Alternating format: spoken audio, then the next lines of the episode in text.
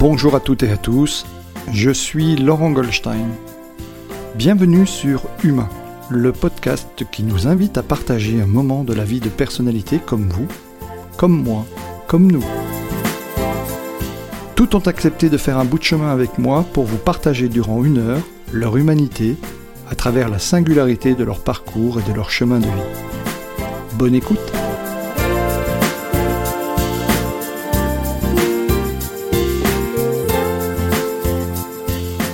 Bonjour à toutes et à tous. Bonjour Frédéric. Euh, Salut Laurent. Je suis très heureux de t'accueillir aujourd'hui au micro de cette émission. Euh, comme le veut la tradition, tout d'abord, comment vas-tu? Bah Écoute, euh, je suis dans une énergie plutôt estivale.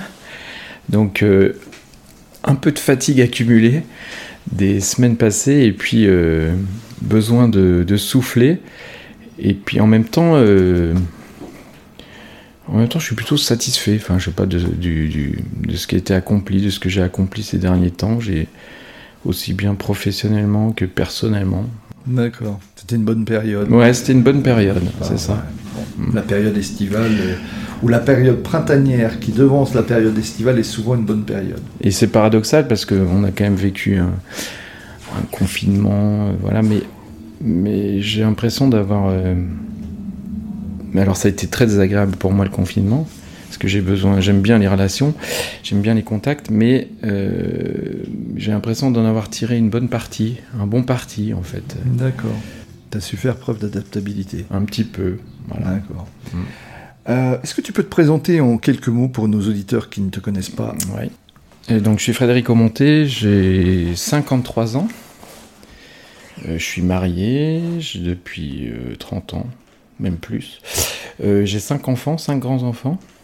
Et puis, euh, bah, je suis euh, un, fan de, foot, ça, au départ. Je pense que c'est important de le dire. J'ai toujours ce côté un peu admirateur de Platini au départ, qui m'a donné ce goût.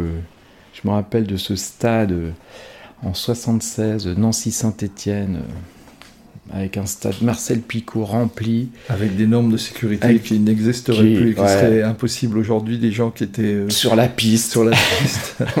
Il y avait encore une piste d'athlétisme autour du terrain. Et moi, gamin, là, dans ce stade, j'avais 8 ans, et je, je, vois ce joueur qui fait gagner Nancy contre Saint-Etienne, qui était à l'époque l'équipe la plus forte. Et euh, il y a une passion qui naît, en fait, un truc... Euh, côté un peu winner comme ça, un peu gagnant euh, qui s'active et puis ce sport devient euh, pour moi l'emblème de d'une passion quelque chose de, passionnant.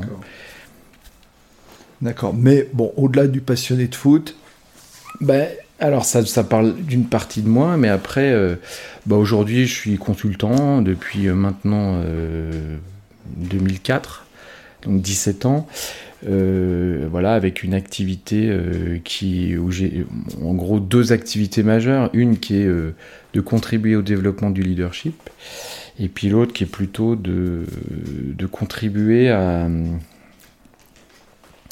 aider les, les dirigeants à prendre de, de bonnes orientations, de bonnes décisions. Tu as écrit un livre euh, d'ailleurs mhm. sur le l'énéagramme outil de leadership, mais je pense qu'on y reviendra un peu plus mhm. tard. Pour en arriver là, comment est-ce qu'on devient euh, spécialiste de l'accompagnement des organisations, des entreprises, des managers, des leaders? C'est le parcours. Alors je crois que tu as à la base une formation commerciale, mais beaucoup de formations commerciales. Qu'est-ce qui t'a amené finalement à t'intéresser à mhm. l'humain? Tu as écrit aussi beaucoup d'articles, tu as quelques vidéos en ligne. Je vous invite à aller voir le site de Frédéric. Je mettrai le lien dans la description du, de l'épisode. Comment t'en es arrivé là? Alors, euh, c'est toute une histoire.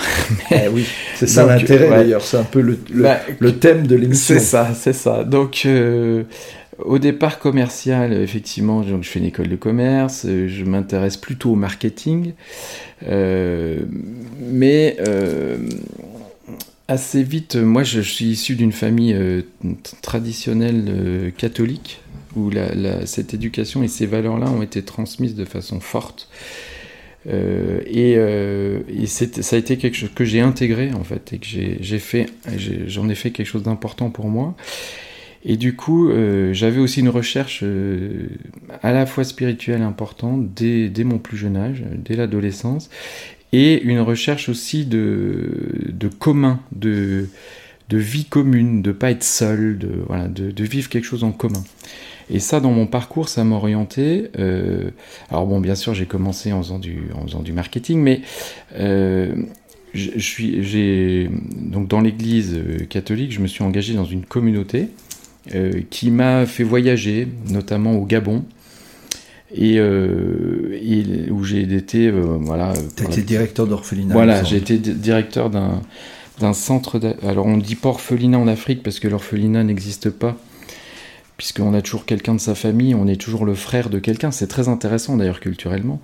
Euh, donc c'était un centre d'accueil pour des enfants qui étaient abandonnés et dont notre job c'était de, retrouver, de recréer du lien en fait, de retrouver la famille de ces enfants-là et de faire en sorte qu'ils soient repris en charge par, euh, des familles euh, locales. C'est important parce que quand on dit orphelinat en France, on, imagine qu'on faisait des adoptions ou je sais pas quoi. Enfin, des, c'est pas du tout la même réalité. Mais ça, ça m'a plongé au cœur de euh, un d'une culture très différente. Et je me suis rendu compte que moi, j'étais quand même un peu formaté euh, européen, euh, binaire. assez, il y avait des gens qui avaient des valeurs, les bonnes quoi. Et puis hein, les autres. Ouais, j'étais un peu comme ça quand même. Et, et puis le deuxième, c'était mon premier poste de manager. Il fallait que je gère à la fois des gens euh, issus de la culture locale, des coopérants euh, européens qui venaient d'Allemagne, d'Autriche, de France. euh, voilà. Et, donc dans un melting pot culturel très varié, très, je dirais, très compliqué, on peut dire ça, avec en plus culturellement moi, j'étais européen, le chef, et dans la culture africaine, le chef, on lui dit pas non. On lui dit oui, mais euh, si on n'est pas d'accord, on fait pas derrière.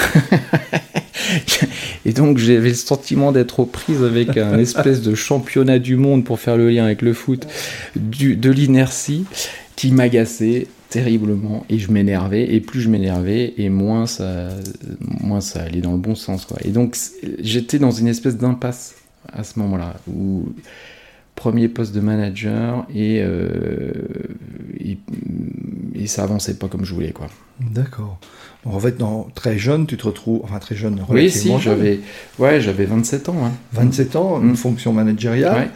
euh, en Afrique au Gabon c'est ça voilà, à manager différentes cultures.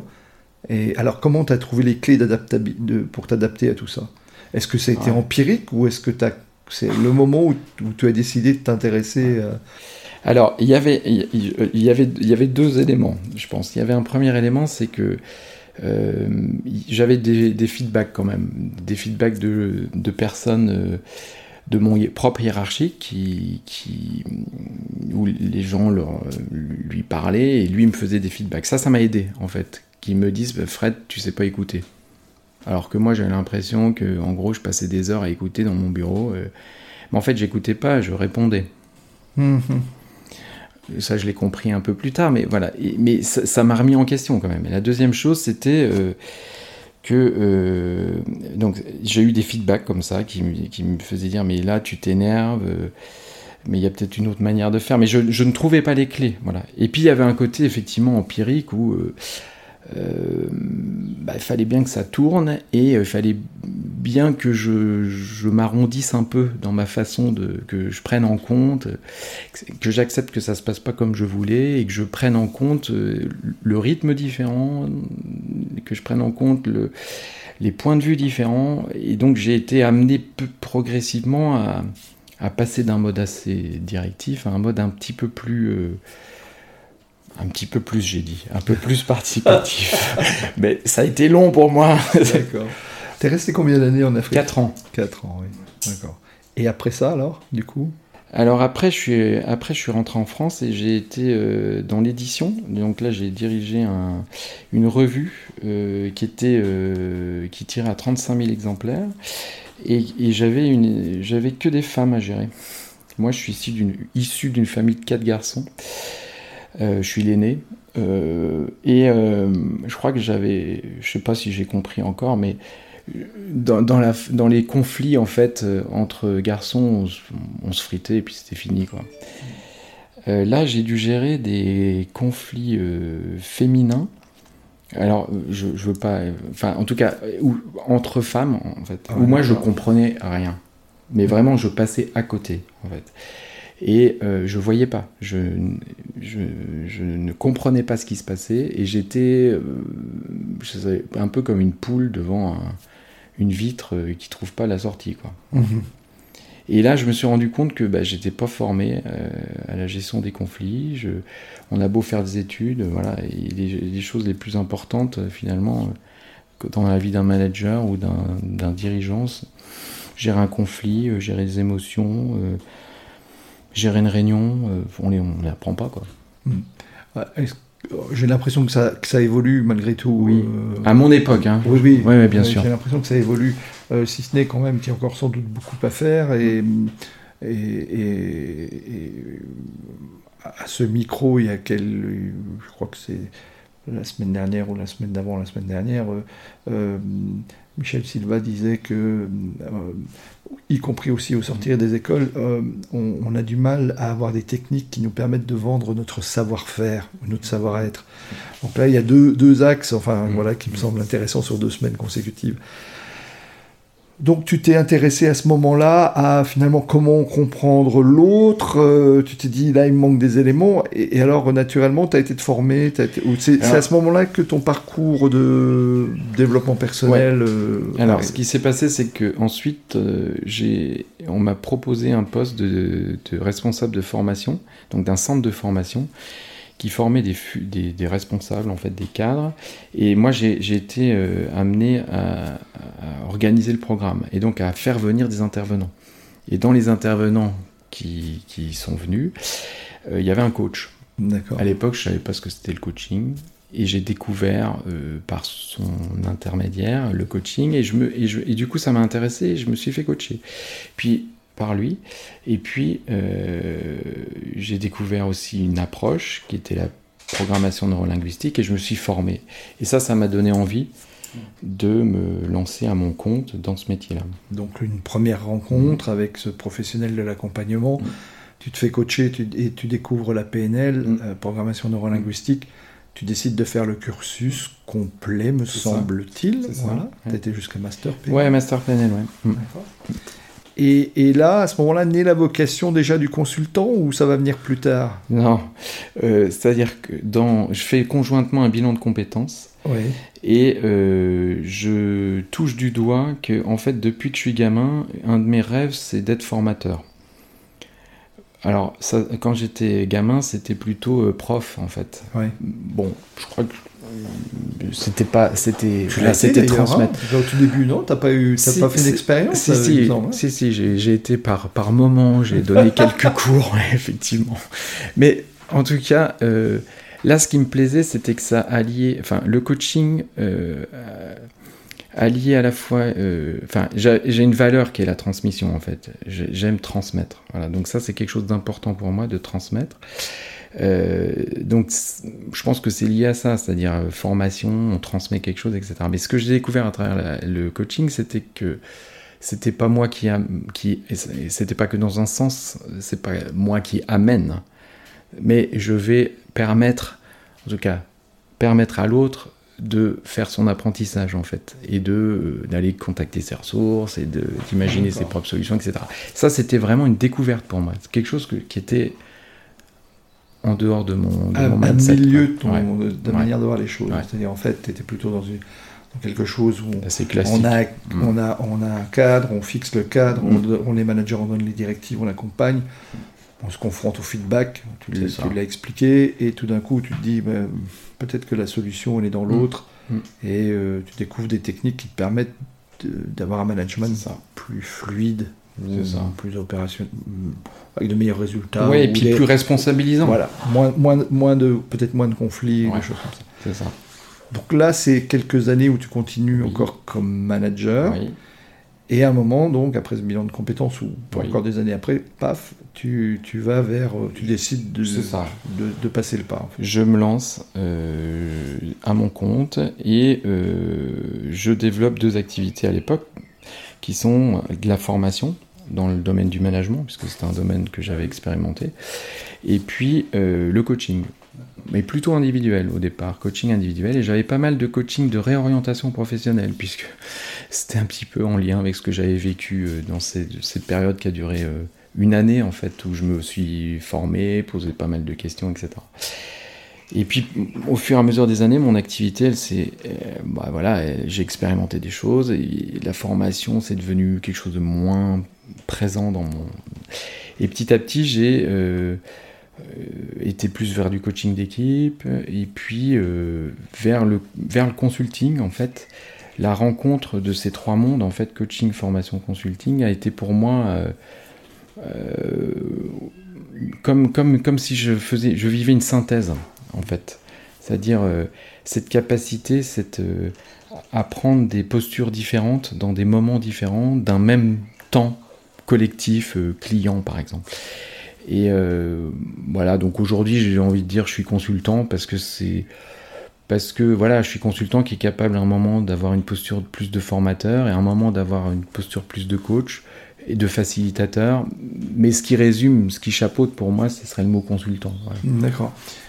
À quel moment vient l'écriture de ton premier ouvrage? Alors, il faut juste que tu m'arrêtes si je dis une bêtise. Euh, le premier que moi j'ai identifié, c'était Réenchanté euh, sa vie grâce au coaching. Ça, c'était sorti en 2007. Est-ce qu'il y en a eu un antérieur ou c'était le premier? Euh, Il y en a eu un autre, mais qui était sur un autre sujet, qui était sur, sur la vie plus de couple, en fait. Conjugal. Ouais, conjugal, voilà c'était pas réenchanter sa vie euh, ou sa sexualité. C'est ça. Eh, c'était quelque chose autour de ça. Ah oui, voilà. tout à fait. Mais le premier, le premier ouvrage que j'ai écrit effectivement sur le sur le, mon champ professionnel, c'était euh, sur le réenchanter sa vie grâce au coaching, et qui finalement est le fruit de, de ce que moi j'ai vécu en fait dans euh, à travers la PNL en particulier. comment moi ce que ça m'a vraiment apporté la PNL en fait aujourd'hui dans ma pratique je l'utilise quasiment pas c'est quelque chose que j'ai intégré, mais j'utilise très peu dans ma pratique de protocole PNL. Par contre, le cursus de formation m'a aidé moi à formaliser un projet, à m'orienter, à, maintenir un niveau d'énergie, d'écologie personnelle important, enfin équitable, on va dire pour moi. Et ça m'a vraiment aidé à mettre en place mon projet, à, faire cette bascule-là parce que c'est pas simple alors là, revenons rapidement sur la PNL avant de revenir sur ton livre. Et j'aurais une question à te poser par rapport à ce livre. C'est intéressant d'entendre les petits oiseaux chanter de l'extérieur. Euh, c'est vraiment l'été. euh,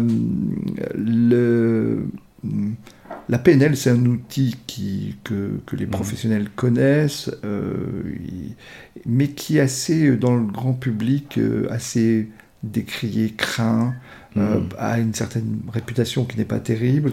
Euh, voilà. Est-ce que tu peux nous éclaircir en quoi hmm. c'est un outil utile hmm. et, et euh, pourquoi finalement il a, il a eu mauvaise presse à une époque Alors, l'origine de la PNL, c'est Grindler et Bandler qui ont observé comment ça se passait quand ça se passe, comment ça qu'est-ce qui fait que ça se passe bien en fait. les approches la plupart des approches, euh, on va dire, euh, humanistes, elles s'intéressaient à l'homme qui va mal et, euh, et, expliquer comment il pourrait aller mieux. Grindler et Bandler, ils sont partis de. Ils ont observé des, ils ont des films entiers, des, vidéos entières de gens qui, qui ont un charisme quand ils parlent, qui sont capables de. Qu'est-ce qu'ils font et qui fait que ça génère ça, qui sont écoutés, qui sont entendus. Et donc ils ont observé tout ça. Ça, c'est la première génération de la PNL repérer euh, ce que l'être humain met en place et qui fait que la communication va être de qualité. Alors ça peut être un peu euh, utilisé euh, de façon un peu euh, grossière, manipulatoire, dire ah, tiens, t'as qu'à te synchroniser sur l'autre pour que voilà bon ça c'est le côté c'est l'effet miroir c'est-à-dire imiter la gestuelle de l'autre pour qu'il ait le sentiment qu'on est assez proche. Il y a un film excellent qui caricature ça qui s'appelle Le Coach où on voit le, la mauvaise utilisation. c'est d'ailleurs une bonne comédie euh, je vous la recommande c'est un film de 2010 c'est ça.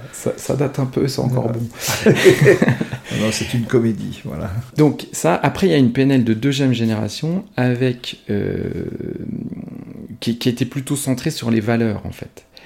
Et euh, qui, est, de se dire, ok, il y a la communication, mais il y a, quelque chose de plus profond chez l'être humain. Il y a ses valeurs, et, euh, et, en fait, il y a tout un... Moi, c'est toute cette approche-là qui m'a vraiment nourri dans la PNL, plus que l'aspect un peu cosmétique, on va dire, de la communication. Mais le côté valeur, mettre à jour ces valeurs, il y a des protocoles assez précis qui existent hein, en PNL qui permettent vraiment d'aller chercher au fond de soi ce qu'on a, parce que voilà, quand on travaille sur ces valeurs juste en cochant une liste et tout, ça reste assez mental en fait, ça reste assez surface. Là, on va vraiment chercher dans son expérience de vie, etc. C'est assez intéressant et assez puissant, voilà, de, de, de, mettre à jour ce qui est vraiment important pour moi et qui peut guider mes choix de demain en fait, quand je, les, quand je le mets euh, à jour. Moi, c'est vraiment cette partie-là que j'ai préférée. Euh, et Robert Diltz a notamment participé. Euh, à, la formalisation, parce qu'il n'y a pas beaucoup d'écrits sur la PNL, ça, explique aussi que elle puisse être un peu dévoyée, décriée, fantasmée, etc. Mais bon, voilà, enfin, je, le, le, nom n'est pas très, très programmation, ça fait un petit peu. Euh, ouais, enfin bon, c'est plutôt, moi je préfère dire, c'est on s'intéresse à, à, ce, qui, ce qui marche, quoi. Et c'est très américain dans l'approche en fait. C'est peut-être aussi le mm. pourquoi en France ça a été regardé un peu de près euh, les, les, les, les, les, pontes du développement personnel mm. euh, ont cette approche très, mm. Très PNL, hein, ouais, pas perdre des mots, et, et ont un certain succès. voilà, et il y a peut-être quelque chose qui est de ce registre-là. Tout à fait. Bon, ça c'est la PNL. Et donc, alors comment on réenchante sa vie grâce au coaching? Ben, je, pense que le truc de fond, c'est l'alignement, pour moi en tout cas, entre justement mes valeurs, ce que j'ai au fond de moi, euh, et puis mes objectifs.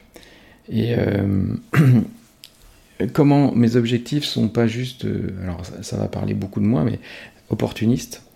C'est-à-dire, voilà, je, navigue au gré des opportunités qui se présentent. Euh, comment je deviens acteur de ma vie en fait en, étant connecté à ce qui est vraiment important pour moi et, ça ça me permet de dire oui ou de dire non quoi dire ça je prends ça je prends pas et moi dans mon, dans mon fonctionnement j'ai du mal parce que je suis quelqu'un d'assez euh, qui aime que ça fonctionne que ça marche donc je peux être assez opportuniste et du coup j'ai besoin de me reconnecter à mes valeurs pour me dire mais attends euh, ok c'est une opportunité mais est-ce que ça nourrit vraiment ce que tu es? Est-ce que est-ce que tu es aligné avec ça quoi? Et dans ce sens-là, euh, moi je croise beaucoup de, managers, de dirigeants qui, ont, qui sont pas mal développés, qui ont réussi, entre guillemets, mais qui se posent la question du sens. Mhm. À quoi ça sert tout ce que je fais? Et, je trouve que cette démarche-là, elle redonne du sens en fait. Elle dit, mais attends, t'es perdu, tu sais pas trop, euh, ta jauge c'est quoi, ta boussole c'est quoi. Euh, voilà, cette approche, elle permet de redonner une boussole intérieure en fait. D'accord. Je vais te reposer une question mm. que j'ai déjà posée euh, à, d'autres confrères. Mm, comment fais-je si je suis un manager mm, qui a envie de retrouver cette notion de sens J'ai l'impression que le matin je me lève, je suis fatigué, que l'appréhension de la journée déjà me stresse, la fin de la journée je suis encore plus épuisé. Encore une journée à tirer. Encore, voilà, et, comment finalement comment je peux, je peux avoir accès au coaching quel, conseil donnerais-tu pour retrouver un professionnel qui puisse euh, m'aider à retrouver le sens? Euh, Tu veux dire? Ouais. Euh, toi, tu es un professionnel, tu, oui. sais, voilà. Mais tu veux dire la personne qui est dans les. Nous sommes dans une zone oui, oui. de bureau, le, manager qui est là-bas, qui est seul, hmm. qui peut nous entendre aujourd'hui, hmm. qui n'a pas de qui n'a pas de connaissances, qui ne connaît pas de coach, qui ne sait pas comment faire, bah, comment est-ce qu'on peut faire pour trouver quelqu'un qui puisse l'aider à retrouver du sens Bon, On connaît tous les bilans de compétences, c'est un, outil, hein, bien sûr, mais euh, est-ce qu'il y a bah, Non, déjà dans sa boîte, il peut aller voir CRH et puis demander est-ce qu'ils ont des coachs référencés. C'est déjà la première chose. Ah ça se fait quand même dans beaucoup, beaucoup de groupes aujourd'hui. Il y a beaucoup de, de coachs référencés. Euh, après, euh, il y a aussi le bouche à oreille, euh, s'enseigner. Est-ce qu'il euh, il a des amis qui connaissent, qui sont fait coacher et, qui, qui lui recommanderaient Même, même si aujourd'hui c'est plus facile, j'ai encore le sentiment que quelquefois les, les personnes ont, du mal à aller faire cette démarche avec leurs propres amis parce que ça pourrait sous-entendre qu'ils puissent avoir un problème. Ça peut aussi créer des craintes même en famille, en disant j'aimerais, est-ce que vous connaissez un coach? Parce qu'on va dire, oh là là, pourvu qu'il ne nous fasse pas une crise de la 40, la 50, la 60, euh, qui veut changer de voix. Parce que c'est vrai que ça peut être un frein. L'environnement, l'environnement est confortable avec nous. Il a l'habitude de nous voir comme ça, il a l'habitude de travailler comme ça avec nous. Mais si on lui dit attention, je vais changer, mm. euh, ça mm. peut créer quelques craintes aussi, sans doute. Hein. Tout à fait. Et après, il y a aussi des fédérations qui existent et qui, qui peuvent recommander des coachs certifiés. Quoi. Donc, D'accord. Ok, parfait.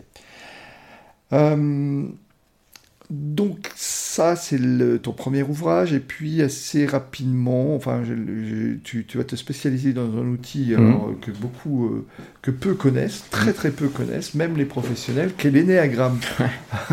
Cet énéagramme, euh, quand on parle d'énéagramme, les gens se disent oula, qu'est-ce que c'est que ce machin Qu'est-ce que c'est de ce machin? Et ton dernier ouvrage, il me semble que c'est peut-être pas le dernier d'ailleurs, c'est l'énéagramme outil de leadership euh, qui, date de 2018, mm. hein, c'est ça, qui justement qui parle euh, sur le développement du leadership grâce à l'énéagramme. Mm. Donc toi, c'est quelque chose que tu connais depuis une vingtaine d'années. Alors qu'est-ce que c'est que l'énéagramme? Alors vous vous rappelez, j'étais au Gabon. Oui. Euh, et en fait, là, c'est là que j'ai découvert cet outil qui m'a vraiment aidé à réaliser que bah, finalement, on n'avait pas la même carte du monde. Et que moi, qui étais là-bas, blanc, européen, avec des méthodes occidentales. Avec des méthodes occidentales un peu, un peu directives. Euh, ben c'était pas, il n'y avait pas une bonne façon de faire, il n'y avait pas une façon de penser, il n'y avait pas un référentiel de valeur qui était mieux qu'un autre, etc. L'énagramme, ça m'a juste fait d'abord réaliser ça. Ah, l'autre, alors aujourd'hui je le dirais comme ça, a de bonnes raisons d'être comme il est, de faire ce qu'il fait, de penser ce qu'il pense, et que ce soit différent de moi, c'est ok. Et ça, ça a été le, premier électrochoc. Je me dis, mais attends, mais c'est pas moi qui ai raison contre eux et eux contre eux, et qui, avec des jugements à la clé qui peuvent être de dire, ouais, c'est un peu des, hein, des négligents, des nonchalants, des, tout ce qu'on enfin, tout ce qu'on pourrait activer comme jugement. à l'heure, ils arrivent pas voilà, Je leur demande de faire ça, ils, le font disent pas. Oui, ils font pas, voilà. C'est ça, ouais, ouais. Ok. Euh, donc déjà réaliser ça, euh, première chose, et, euh, mais ça a été un vrai un électrochoc hein, dans ma tête, de se dire ah ouais. alors il y a d'autres outils, d'autres moyens d'y arriver. Hein, c'est pas, une panacée, c'est un outil. mais du coup, ça m'a intéressé. Du coup, je me j'ai approfondi pendant plusieurs années, plutôt pour moi. voilà. Et puis quand je me suis lancé à mon compte, ça devait être dix ans plus tard, euh, j'ai commencé à, formaliser une transmission de cet outil euh, après m'être formé, donc euh, ouais, presque au moins sept années. Comment tu le découvres cet outil? Ben, Je le découvre par un livre en fait, un livre qu'une de mes tantes me passe en disant tiens ça devrait t'intéresser. Je dis ouais ouais je vais regarder. Faut toujours se méfier du livre ouais, file comme ça en disant tiens t'as un moment lis ça. C'est ça et puis puis je lis le bouquin, je dis ah ouais c'est vachement bien, ah c'est super et tout. Puis je le ferme, je dis bon c'est sûr, il y a, il y a neuf profils hein, pour ceux qui connaissent. Euh, Alors tu vas en parler un peu parce qu'on va y voir clair. Et, euh, et donc euh, et donc je ferme le bouquin, je dis bon ils sont vraiment ouais peu importe lequel je suis, mais pas celui-là quoi, pas le numéro 3 là si on fait. Celui-là c'est sûr que non, c'est vraiment un sale con. Et trois mois plus tard, parce qu'il a fallu que je digère un peu certains feedbacks, j'ai été un peu à la pêche, mes amis, ma famille, qui m'ont dit, mais Fred, en fait, t'es un vrai 3, en fait. tu te rends pas compte, en fait, t'es vraiment... Et là, je me suis dit, ah ouais, ok, alors qu'est-ce que, qu'est-ce que j'ai à entendre là-dedans? Comment, comment j'ai fait Je te sentais venir à l'histoire. Ouais, c'était juste énorme, en fait. Voilà. Et ça, ça m'a, ça m'a vraiment secoué. Et puis, euh, et puis voilà, après, j'ai approfondi, j'ai enrichi, j'ai commencé à transmettre, et puis aujourd'hui, je me rends compte. Alors, donc l'attente, le livre, la découverte, Et alors, tu vas te former Oui, je vais me former. ouais. je vais me former. Bah, euh, en fait, euh, alors il y a plusieurs endroits où je vais me former, mais il y en a un qui est en lien avec ma formation en PNL, puisque c'était aussi un lieu de formation à cet outil-là. et puis, et puis j'étudie beaucoup. Je, je, lis quasiment tout ce qui, tout ce qui est écrit sur le sujet. Ouais. Quasiment tu te formes et tu continues ton propre travail de fond sur tout ce qui sort sur le sujet. Et puis un jour, je, euh, voilà, je me dis tiens, faudrait que j'écrive. Et puis bon, euh, on est des fois pris par autre chose. En tout cas, ça a été mon cas. Et j'ai mis un peu de temps à sortir mon bouquin.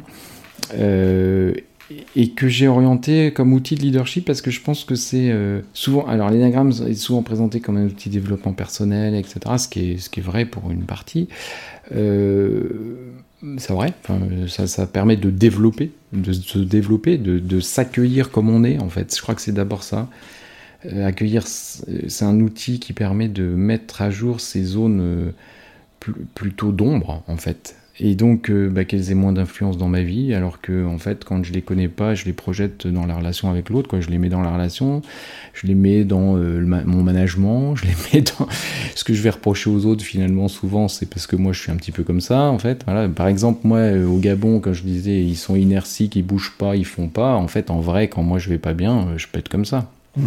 Mais sauf que tant que je le vois pas chez moi, bah, je, vais le projeter chez l'autre, quoi. et puis ça va m'agacer, et puis ça va pas m'aider, et puis, euh, et puis ça peut aller jusqu'au clash, et puis etc. Quoi. Ou à la rupture. Et euh, voilà. Et donc ça augmente ma conscience de moi, ma, ma... Faut se connaître pour se reconnaître, en fait. Moi, c'est vraiment le chemin que. C'est Rogers qui dit euh, c'est un étrange paradoxe, c'est à partir du moment où je m'accepte comme je suis qu'alors je peux changer pour moi, c'est une phrase qui, illustre complètement cet outil. C'est-à-dire, euh, c'est vraiment un outil de l'accueil de soi, hmm. inconditionnel. Je suis, j'ai de bonnes raisons d'être comme je suis. Je suis comme je suis, avec mes zones d'ombre, avec mes zones de talent, on va dire. Et euh, je fais avec. Et je fais au mieux avec. Voilà. Mais plus je suis conscient de ça, bah, plus ça va m'aider à, évoluer et à, avoir un leadership qui soit euh, conscient, qui soit éclairé, qui soit pas juste agi par. Mhm. D'accord. Euh, tu peux nous dire en quelques phrases, si tu devais nous décrire l'outil Enneagram, euh, parce que je crois même d'ailleurs, je me demande si c'est pas dans une de tes vidéos où tu dis euh, ça semble un peu ésotérique. Ouais, complètement. Voilà, mm. et alors que ça ne l'est pas du tout, en fait. Bah non, c'est-à-dire c'est un modèle qui est assez pragmatique en fait, en vrai, qui décrit neuf façons d'être au monde, voilà, neuf stratégies de vie, on va dire, euh, avec trois familles. Euh, voilà, il y a des gens qui sont plutôt euh, dans la, qui sont plutôt des gens qui sont dans leur tête, quoi, des gens qui sont plutôt des émotionnels, affectifs, et puis des gens qui sont plutôt des gens de l'action, des instinctifs. Voilà. Déjà ça, ça pose un petit peu, et quand, rien que ça déjà, quand on regarde juste ça, euh, autour de soi, on peut assez vite repérer facilement qui dans son comité de direction, qui dans ses proches, euh, est plutôt, enfin je sais pas si on pense à des personnalités connues, on voit bien euh, que assez rapidement si on compare Churchill, Giscard d'Estaing et puis... Euh, on peut, ils sont décédés. Ouais, on peut, exactement, ils sont décédés. Et puis, euh, je sais pas, euh, par exemple, Mère Teresa, tiens, pour prendre un exemple qui est décédé aussi, bah, on voit bien que c'est pas la même, c'est pas la même énergie qui les anime, en fait. Voilà. Ils ont des vies très différentes, c'est sûr, mais ils ont aussi, voilà, Churchill, c'était vraiment quelqu'un qui était dans l'action. Euh, quand, euh, quand en 14, on le remercie parce qu'il y a les. oui, enfin, dans la guerre de 14 en tout cas, il y a le, massacre, enfin, le, drame, le, désastre des Dardanelles, c'est lui qui a l'origine de ça. On lui dit merci, monsieur Churchill, au revoir. Il s'emmerde comme un rat mort. Alors, il peint deux, trois tableaux pendant un mois, il déprime et après, il va sur le front en France pour se dire faut que je revienne dans l'action, parce que moi, je vais être au, dans les pieds dans la, dans la tranchée, quoi il peut pas faire autrement. C'est un homme d'action qu'on va chercher quand il y a une crise. Et puis on le remet au pouvoir quand il y a une crise. Et puis quand la crise est finie, on lui dit euh, merci, monsieur Chercher, c'était gentil. Donc on a vraiment quelqu'un qui est instinctif dans l'action. Quand on regarde euh, Valéry Giscard d'Estaing, c'est, on repense tous à, à, ce au revoir où il se lève là, où il se dandine et où on a l'impression que c'est sa tête qui l'emmène vers la porte. Voilà. On a l'impression qu'il n'y a que sa tête qui, qui, meut son corps. Et, euh, et c'était quelqu'un de. On disait tous tout le monde disait c'est le plus brillant de la génération. intellectuellement. voilà, enfin, il y avait un côté très une compréhension des choses extrêmement. Voilà, quelqu'un qui est réflexif, voilà, majoritairement. Puis bon, si on prend euh, Mère Teresa, euh, bah, on voit bien que ce qui, ce qui l'a c'est plutôt le cœur, c'est-à-dire c'est les autres, c'est aider, c'est rendre service, voilà. Et ça, en fait, on va le voir euh, assez facilement, et ça peut créer des, dans une équipe, ça peut créer des incompréhensions, parce que l'instinctif, il faut lui parler en trois mots, euh, sinon, il s'énerve, quoi. En gros, il, dit Vas-y, t'as deux minutes là, dis-moi, euh, c'est quoi le problème? Ok, d'accord. T'as l'émotionnel, il a besoin d'abord de dire euh, Ah ouais, mais attends, tu comprends, les, qui, avec qui je bosse ouais mais tu peux pas comprendre parce que lui il m'a parlé d'eux, il m'a dit, il m'a raconté que et, l'autre il est là, ouais mais d'accord, mais c'est quoi le problème? Et puis t'as le mental qui dit mais on pourrait pas peut-être envisager, mais pourquoi on parle de cette discussion? Pourquoi on a cette discussion? Et là voilà. Et, et, et, on peut juste ne pas se comprendre parce qu'on n'est pas conscient qu'on a besoin des trois. Et que si on ne fait pas une place aux trois, bah, à un moment, euh, il va manquer une partie du, du réel dans nos décisions, dans, dans, nos, dans, nos, actes, etc. Mhm. Alors, c'est autre chose qu'il n'y a pas de profil type, je crois. Mm. Donc c'est quelque chose qui est plus complexe euh, mm. d'approche, me semble-t-il. Euh, comment comment est-ce que l'on fait? J'entends beaucoup l'observation dans tes mm. propos, on observe. Euh, est-ce qu'il y a des modèles? Est-ce que ça se travaille? Est-ce que de ces, de ces trois formes d'intelligence dont j'ai parlé là, qui vont être qu'on va avoir tous, mais qu'on va en préférer une, on va passer à neuf profils quand même, d'accord? Parce qu'il y a trois façons d'investir cette énergie-là. Mais je ne veux pas rentrer ici dans le détail, je, pense que ça, prendrait peut-être un peu trop de temps. Mais euh, comment on fait? Ben, il, y a, y a, plusieurs manières. La première, on peut utiliser un questionnaire, sachant que le questionnaire est une information et, ne me donne pas mon profil. Il me donne une information. J'ai tendance à penser que les, questionnaires cognitifs, il y a tellement de biais, sont tous un peu faussés. Donc, euh, mais il donne une info. Il donne une info à un instant qui, qui, est à traiter. À l'instant T. Voilà, à l'instant T et qui est à traiter, qui est à prendre en compte. La deuxième chose, c'est que euh, c'est effectivement euh, s'observer, enfin se regarder. Si on veut trouver son propre profil, hein, s'observer, soit euh, donc voilà. Après, on peut aussi bah, avoir de solliciter le feedback de, des gens qui me connaissent. Quoi.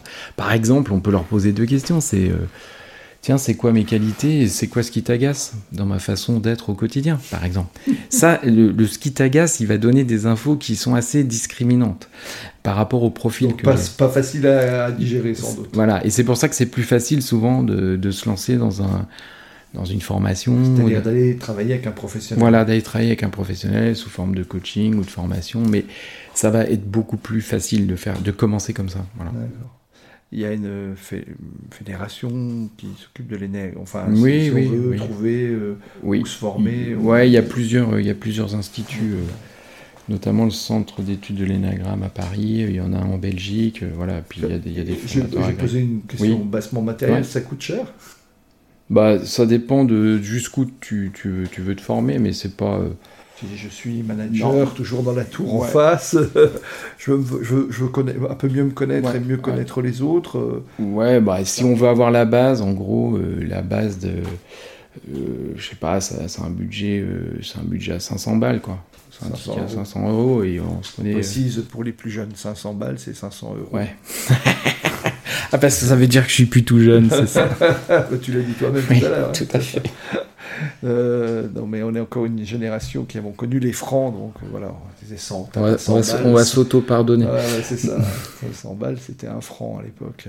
100 euh, donc, tu t'intéresses beaucoup à l'énéagramme et tu le conceptualises, tu travailles beaucoup, tu en es spécialiste, tu fais toi-même des formations, tu formes aussi les consultants qui veulent s'approprier cet énéagramme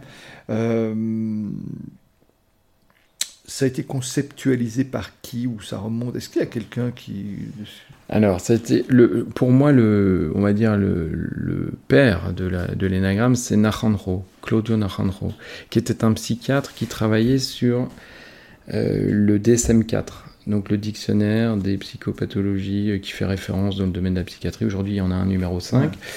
Euh, et ça a été, alors, Après, ça, c'est lui qui a fait basculer l'énagramme dans le monde moderne tel qu'on le connaît aujourd'hui. C'est-à-dire, c'est un qu'il a fait basculer dans le monde de, euh, on va dire, du, des personnalités. Avant, il y a des origines qu'on trouve, des traces qu'on trouve dans les cultures, euh, notamment euh, judéo-chrétiennes et soufis, en fait. Mais c'était sûrement pas du tout utilisé de la même façon. Et euh, par exemple, il y a les écrits des vagues, le Pontique, euh, qui est un père du désert du IVe siècle, qui, qui rapporte euh, neuf façons, neuf vertus, neuf façons d'être, etc. Donc on trouve des traces dans certains écrits. Il y a cette figure qui fait penser que peut-être il y a un philosophe ou un mathématicien qui était à l'origine de ce modèle. Ce modèle-là, il est arrivé par un personnage un peu particulier qui s'appelait Gurdjieff qui ne s'est pas vraiment intéressé à l'énagramme, mais qui, qui l'a utilisé d'une autre façon. Mais il est arrivé chez Naranjo et, euh, et lui qui travaillait dans le domaine de la psychologie, il s'est dit mais c'est bizarre, euh, ça ressemble quand même à mes travaux quoi. Ce que le peu que je lis là, ça ressemble à mes travaux. Et puis il y a une femme aussi, Hélène Palmer, qui était docteur en psychologie, qui est docteur en psychologie, qui travaillait sur les intuitions dans son doctorat et qui, et qui a été arrivé à la conclusion qu'il y avait neuf formes d'intuition.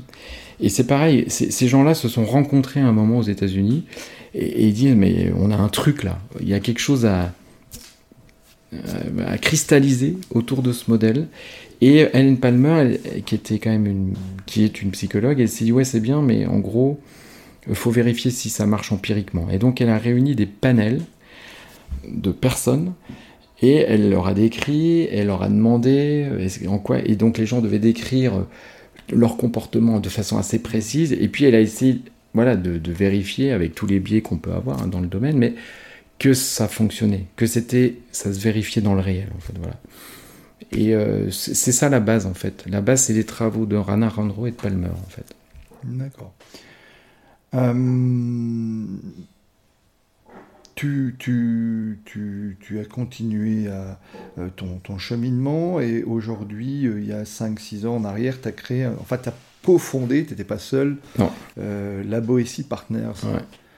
et, et, en particulier, vous avez développé, je, l'ai noté, Game Changing Conversations. Alors là, ça m'a interpellé. Je dis, qu'est-ce que c'est que ce truc? Il faut vraiment, quand j'aurai Frédéric au micro, que je pose la question.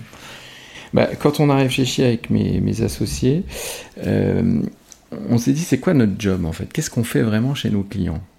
Si on enlève euh, la mousse, c'est comme dans la bière, il euh, faut enlever la mousse pour avoir le bon. et donc, on s'est dit en fait, tout ce qu'on met en place, tout ce qu'on met en œuvre, finalement, c'est des conditions pour que les gens qui sont en présence puissent avoir des conversations qui vont changer pour eux la donne. C'est-à-dire qu'il y aura un avant et un après la conversation qu'on a eue. Alors évidemment, si on, si on théorise un petit peu, on va dire bah, c'est des conversations qui permettent de modifier les représentations qu'ont les uns et les autres d'une problématique, d'un sujet, et qui vont faire que derrière, comme les représentations ont été modifiées, bah, ce que je la façon dont je vais me projeter dans l'action va changer en fait. Mmh. Et nous, en fait, finalement, ce qu'on fait, c'est de, mettre en place des conditions qui vont garantir, qui vont permettre le plus possible que ces conversations-là, ces moments de conversation aient lieu. Alors évidemment, ça repose sur... Euh, on donne une place importante à la parole, du coup, là-dedans. C'est-à-dire que là, pour nous, la parole libère, pour nous, la parole permet de sortir des non-dits, évidemment. Pour nous, la parole permet de, euh, mieux se comprendre. Et donc, c'est tout ça qui va modifier les représentations.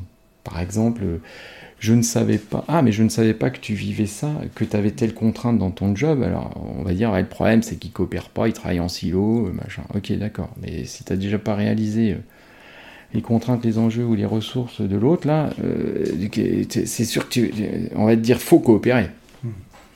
Mais tu vas pas avoir envie de le faire. C'est une injonction. Hmm. Quand tu réalises ce qui se passe pour l'autre, par exemple, c'est un exemple que je donne, mais euh, c'est à ça qu'on contribue en fait. On contribue à, faire en sorte que les gens euh, euh, parlent un peu plus qu'au quotidien, aillent un peu plus loin, s'ouvrent davantage finalement, et que derrière, quand ils repartent du séminaire, du temps fort, du, ben, ça y changeait quelque chose pour eux.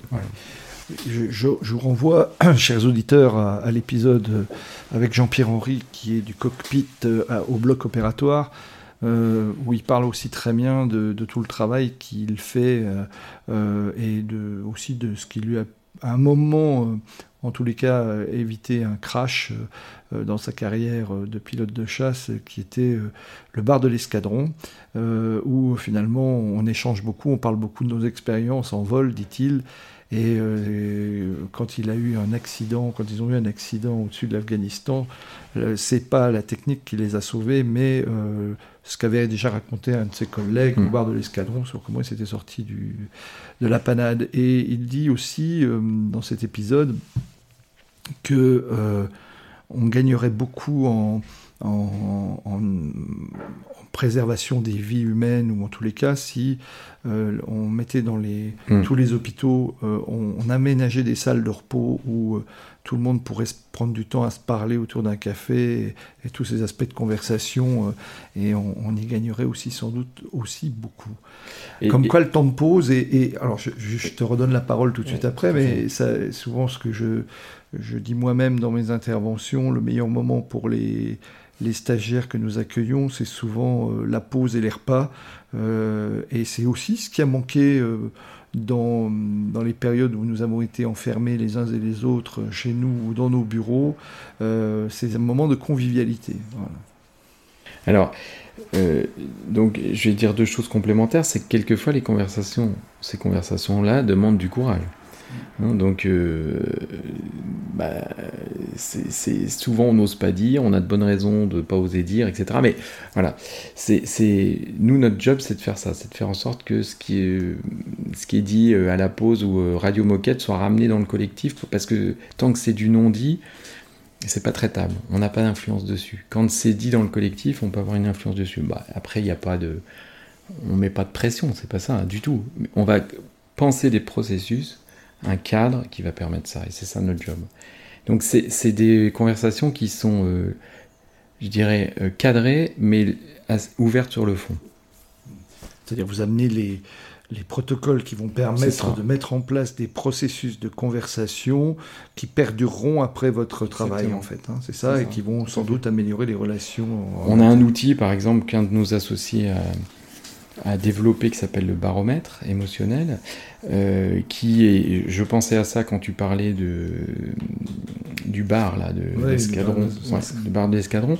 Euh, avec la navette Columbia, il s'est passé la même chose, c'est-à-dire qu'il y a des techniciens qui savaient, euh, avec les fameux accidents, qui savaient que les joints ne passeraient pas et qui l'ont pas dit, qui l'ont pas dit parce qu'ils y avait, ils n'ont pas parlé quoi, ils ont, ils ont pas sorti leur red flag quoi, en disant stop, là, il y a un risque. Voilà. Et du coup, voilà. Et, euh, et, nous, ce qu'on essaye de faire, c'est que les gens puissent poser leur red flag. Et dire, attendez, euh, drapeau rouge. Voilà, merci d'avoir précisé. Euh. et dire, et que ça, ce soit possible et que ce soit OK, en fait. C'est OK que quelqu'un soit rouge, entre guillemets. C'est pas un problème. Au contraire, le problème, c'est s'il est rouge et qu'il le dit pas. Et donc, euh, voilà, donc on utilise par exemple cet outil, on en a d'autres, mais qui permettent à travers des codes couleurs assez simples de verbaliser des choses compliquées ou pas faciles à dire. D'accord. Ok. Euh, à titre personnel, euh, comment toi, alors tu, tu, tu, nous as partagé un, moment de ta vie, mais comment toi-même tu gères la pression Voilà, oui, je sais, les conseillers ne sont pas les payeurs. C'est ça. le cordonnier. Et le plus, mal chaussé, voilà, on va pas tous les faire. Mais moi, tu le stress et la pression. Ouais. Euh, alors, j'ai deux pratiques qui m'aident. Euh, personnellement, la première, c'est que bah, tous les matins, je commence ma journée par euh, un temps de méditation. D'accord? Donc, ça, moi, ça, c'est indispensable. Quoi. Ça me permet de, de me poser, de, de respirer, j'ai envie de dire. Voilà. Et puis, euh, et puis j'ai quelqu'un de plus grand que moi, quoi. de remettre, euh, de, de, me remettre dans une relativité, en fait, voilà, à quelqu'un d'autre de plus grand que moi j'appelle Dieu, mais bon, voilà, euh, après. Et puis l'autre, l'autre point. C'est-à-dire la foi t'aide. Ouais, c'est ça, ça, exactement. D'accord. Ouais, dans ce sens-là, ouais. à me à, à, à, me rappeler euh, que je suis euh, voilà, que ça peut être une de mes tentations d'être, de penser que je suis tout puissant, je sais pas quoi. Bah non, en fait. Euh, en tout cas, une, ouais, ça, me garde aussi, ça me garde et ça m'aide. Voilà. Et puis la deuxième chose que je dirais, c'est le sport, c'est-à-dire je, je, je, fais du, j'ai repris là même, c'est pour ça que je disais que j'allais bien tout à l'heure. J'ai repris une activité de, de tennis qui est une et qui me fait beaucoup de bien. Et le, le, sport, ça m'aide vraiment. Et j'ai pris des cours, c'est-à-dire que moi, dans mon cursus, c'était pas facile de demander de l'aide. J'étais plutôt quelqu'un qui s'est fait un peu tout seul. Ouais. ouais. Quelqu'un d'un peu fort comme ça. et euh, du coup, euh, et du coup, demander de l'aide, c'est pas facile. Et demander de l'aide, alors euh, dans notre métier depuis maintenant 20 ans j'ai quand même été habitué à demander de l'aide, on est supervisé, etc. Mais bon, chaque démarche a été, a été se faire superviser, ça n'a pas été simple au début. voilà. et, demander de l'aide pour soi, bah, c'est pas simple et ça reste pas simple pour moi. Mais voilà, je, je, je, l'ai fait. Et, et là, je, je, viens de prendre des cours individuels de, de tennis. Et ça, pour moi, c'est un pas. ça a l'air débile, hein, mais, mais en fait, c'est voilà. Se remettre apprenant. C'est ça, me remettre apprenant, alors que bon, le tennis, j'en ai fait quand j'étais gamin et que voilà. Mais sans doute que tu avais les mauvais gestes, les mauvaises postures, mm. et peut-être aussi que à l'instar avec l'âge aussi. Oui, oui. avec, avec, à l'instar du coach, finalement, le, prof de tennis, c'est celui qui t'oblige à te mettre sur le cours. Exactement. Parce que peut-être de toi-même, tu n'irais pas. Alors, ça, ça, ça, aide, ça, ça aide à ça, clairement ça, invite à une régularité et puis euh, effectivement et puis ça me fait du bien ça, ça, me permet vraiment de là je lâche tout quoi quand je fais ça je la pression s'en va donc la méditation d'une part et le sport d'autre part finalement des, des conseils de bon sens euh, bah ouais je c'est pas très original ce sont tes propres rituels. Ouais ce sont mes propres rituels. Après j'ai aussi euh, euh, voilà, j'ai ma, ma, famille, c'est aussi un lieu de ressources, mes enfants, les discussions qu'on a, ma, ma, ma, femme, enfin voilà, c'est évidemment, mais je dirais c'est ça va, ça va. Pour moi, c'est comme si ça allait de soi, mais c'est, peut-être pas le cas. Oui, oui. c'est pas toujours simple non plus. Pas les relations c'est vrai, c'est pas, toujours simple. C'est pas toujours simple. En tout cas, moi, dans ma sphère proche, c'est plutôt une ressource que que, que, que ça me prend de l'énergie. Alors donc, quand toi-même tu accompagnes des personnes qui sont peut-être sous, forte pression, qui traversent des mm. tempêtes de la vie, est-ce que tu as des, pharmacopées que tu leur euh, délivres, euh, alors qui peuvent être effectivement euh, la foi, la, méditation, le sport, que sais-je encore, mais est-ce que toi tu as, tes propres pharmacopées ou... Mm. Alors j'en ai une autre, c'est que de temps en temps il faut quand même partir en vacances. Oui, euh, c'est important aussi. Non, mais c'est hyper important. Enfin, y a, y a, moi, moi-même, dans mon activité, euh, j'ai remarqué que ça, ça, ça me permet de, de, dire je bloque cette semaine, je mets rien et, je pars. Parce que si je pars pas et que je suis à la maison, je vais toujours trouver un truc à faire. Toujours... Et, ça, enfin, les coupures, c'est quand même, c'est quand même un. Enfin, c'est fort, je pense. L'homme, c'est un. Enfin, on, a, on a. Le rythme, c'est systole, diastole, quoi. Enfin, c'est. Notre rythme, il est inscrit dans notre corps, dans notre, dans notre être. On peut pas être tout le temps à fond, quoi. Ça marche pas. Et en sport, les sportifs le savent bien. Euh, on peut, il y a des temps forts et des temps faibles. Ouais, et, et, et, on peut pas faire l'économie de ça. Et dans moi, je vois des gens qui tirent, qui tirent, qui tirent sur la corde. Et je me dis, mais quand est-ce qu'il va qui a pété une durite, quoi? Enfin, qui, qui... Et, ça se paye cher, ça se paye très cher. Donc il y a euh, rupture de rythme. Alors c'est pas toujours possible, mais quand c'est possible, en tout cas, ça vaut vraiment le coup. Et moi je pense, en tant que, il y a des dirigeants qui font ça ou des managers qui font ça, qui disent, ah là, là tu, quand ils voient qu'un de leurs euh, coéquipiers va pas bien, ça y est, tu rentres chez toi, tu coupes, tu te fais un week-end. Je trouve ça c'est assez sain, comme euh, parce que oui, ok, peut-être que peut-être que je vais perdre en en productivité pour une journée, mais je vais gagner tellement derrière, en fait. Et puis pour la personne, euh, d'abord, quoi. Après, euh, si on enlève tout ça, est-ce qu'il y a d'autres choses euh, Alors, ça va ça, je vais revenir sur le sujet que j'ai évoqué tout à l'heure. S'il y a du stress, c'est pas. Dans le stress, il y a les événements extérieurs auquel on peut pas grand chose en fait. Le Covid arrive, voilà, le confinement, on peut pas grand chose. Par contre, ce sur quoi je peux faire quelque chose, c'est ma réaction à, cette, à ce stimulus extérieur. C'est-à-dire, je peux travailler sur ma réaction, c'est-à-dire sur ma représentation des choses. C'est-à-dire me dire, ah tiens, si je me dis ah, ben, ça va être catastrophique, je vais pas m'en sortir, je vais mourir demain, etc. Euh, ce genre de scénario très très gai, euh, c'est sûr que ça va augmenter mon stress. Donc euh, je me, de quelle parole interne je me nourris quoi. Donc ça, je peux changer ça. Mon langage interne, mon discours interne, je peux le changer. Je peux le, je peux le faire évoluer. Je peux choisir de me dire, mais en fait, ce Covid ou ce confinement, ça peut être l'occasion de. Et je peux essayer de raisonner comme ça de pas raisonner que en, euh, regarder que de ce dont tout, tout, ce dont ça me prive, mais regarder aussi ce que ça me permet. Voilà, donc il y a un côté, il y a un côté comme ça. Et puis je peux aussi travailler sur euh, mon alignement, parce qu'il y a une partie de mon énergie que je consomme inutilement quand même. On va se parler vrai. Je connais plein de personnes, euh, et puis moi ça m'arrive aussi de qui sont en vrai euh, pas en burn-out, mais en bore-out. Qui sont ennuyés. C'est ça. Et ça, je crois que c'est pire. Et, moi, je connais plein de gens qui bossent très vite et qui, euh, euh, le reste du temps, tuent le temps, quoi. Et, et, qui disent pas à leur, chef, à leur manager, qui disent rien parce que bon, ils pensent qu'ils sont tranquilles pendant ce temps, mais en fait, c'est pas génial, quoi. C'est pas génial parce que ça crée un ennui. L'ennui, ça crée ça crée un, manque de sens, une perte de sens. Et la perte de sens, bah, ça me désaligne. C'est-à-dire que je suis plus en cohérence avec mes valeurs. Et, là, la consommation d'énergie, elle va être méga. Et euh, se réaligner avec ces valeurs, bah, peut-être que si tu t'emmerdes dans ton job, bah, il y a des choses à faire. quoi. Il y a des choses à dire, il y a des choses à poser, il y a des choses à adresser pour que tu puisses euh, te remettre dans une dynamique qui te convienne à toi mais qui soit aussi euh, au final euh, plus, euh, plus emmenante, plus... Donc voilà. Après, il y a des cas, il y a des cas toujours exceptionnels et ce que je dis n'a pas la prétention de résoudre tous les problèmes, mais pas, loin de là. Mais simplement, moi, c'est ce que j'ai constaté souvent, c'est que le désalignement, quand je vis dans un, ou pire, hein, quand je suis dans un groupe ou une équipe et que je suis obligé d'être à contre-valeur, je consomme une énergie de fou pour me défendre, pour me... Et cette énergie-là, elle est quand même gaspillée, quoi, d'une certaine manière. Elle va me pomper, quoi.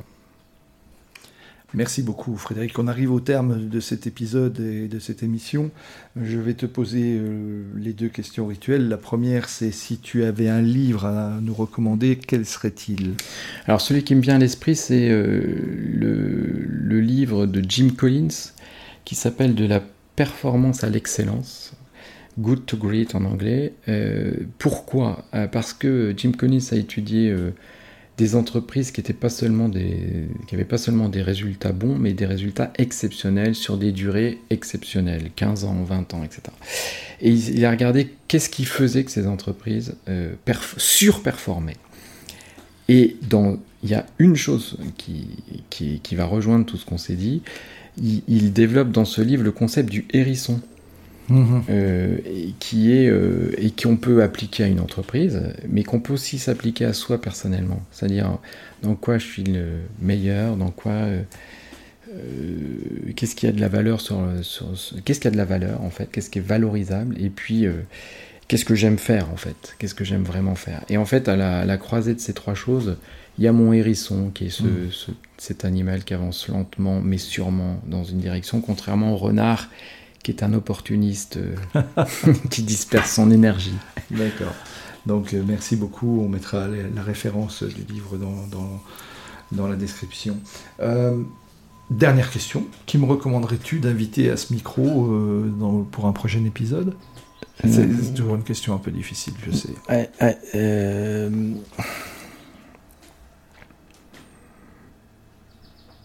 je, là, ouais. Je, sèche un peu là, euh, Laurent. Tu me... Pourtant, tu m'avais prévenu. Euh, il y, a des invités qui prennent des jokers, qui en mettent deux. Euh, ouais. voilà. Bon. Moi, je prends un joker alors. Euh, non, mais j'ai, oui, enfin, j'en ai, plusieurs en fait, mais euh, faudrait m'aiguiller un peu plus, je pense. Bon, bah, écoutez, euh, mm. ce que je te propose, c'est qu'on va prendre le Joker. pour une fois, je ne te donne pas de, nom, ou je te le communiquerai ultérieurement, et puis je me ferai effort de l'inviter de, mm. de, ta part. merci infiniment. Alors, le, mot de la fin, c'est pour toi. Si tu as un mot, mm. une petite phrase pour nos auditeurs, il nous reste une minute. Bah, merci beaucoup pour cette, euh, cette interview, Laurent. Ce fut un grand plaisir. Euh, et euh, je trouve que tes questions sont plutôt facilitantes et aident à se dire ce qui est pour moi quelque chose d'important. Merci à toi d'être venu, d'avoir passé une heure de, de, ton temps avec nous. Je sais combien ce temps est précieux et j'apprécie d'autant plus que tu te sois rendu disponible pour nous ce matin. Pour nos auditeurs, euh, vous avez sans doute entendu euh, les petits oiseaux, on les entend encore, et les bip bip des travaux à l'extérieur. Pour une fois, euh, j'ai commis une petite erreur. Je n'ai pas fermé la fenêtre et donc on a pu bénéficier du bruit extérieur. J'espère que la qualité d'écoute ne sera pas trop affectée. À très vite, à la semaine prochaine et portez-vous bien en attendant. Au revoir.